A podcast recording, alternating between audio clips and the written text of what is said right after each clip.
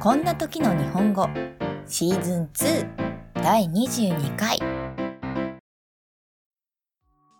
Hello everyone, I'm Megumi. How are you going?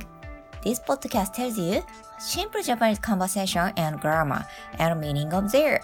They are quiz style format. Please listen to this podcast. 皆さんこんにちは、めぐみです。いかがお過ごしでしょうかこのポッドキャストでは簡単な日本語会話と文法とその意味をクイズ形式でお伝えしています。ぜひ聞いてみてくださいね。Now, without further ado, here's today's quiz. Which of the following Japanese word is said before a meal? さて、早速今日のクイズです。次のうち食事の前に言う日本語はどれでしょう？1、ただいま。2、またね。3、どういたしまして。4、ごちそうさま。5、いただきます。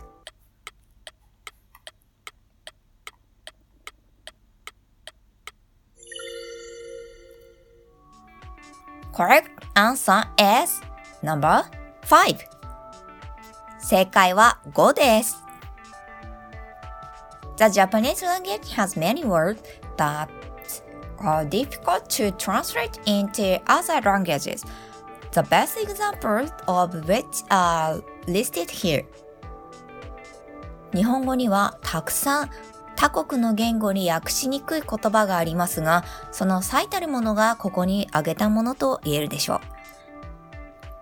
Japanese people have the custom of saying いただきます before meals and ごちそうさま。After meals. The root of word いただきます。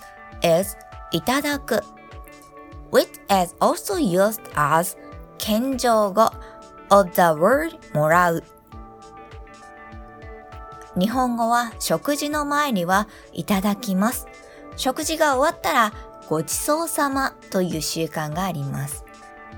いただきますの語源はいただくですが、これはもらうの謙譲語としても使われています。As the shows, いただきます was an expression of respect when received something from a person of high status and food was often treated as an offering to the god. So, it says that it eventually came to be used as a greeting for meals. このことからわかるように、いただきますは身分の高い人から物をもらうときに敬意を表す表現でした。昔は食べ物は貴重なものであったし、神に対する捧げ物として食べ物が扱われることも多くありました。ですので、やがて食事の挨拶として用いられるようになったと言われています。Today, the term is redefined to refer to the life of the food itself, including meats, fish, eggs, and of course, vegetables, and is considered to express respect and gratitude to the people who catch and grow the food and of course the food itself.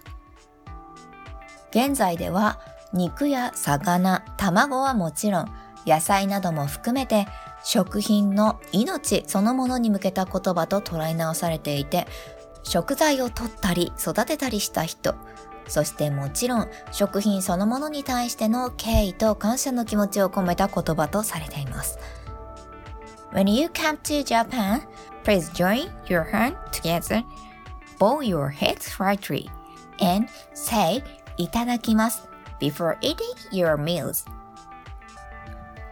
日本に来た際にはぜひご飯を食べる前に手を合わせて頭を少し下げいただきますと口にしてみてくださいね。それでは今日はここまで。また来週お会いしましょう。That's all for today. Thank you for listening and see you next week. Bye!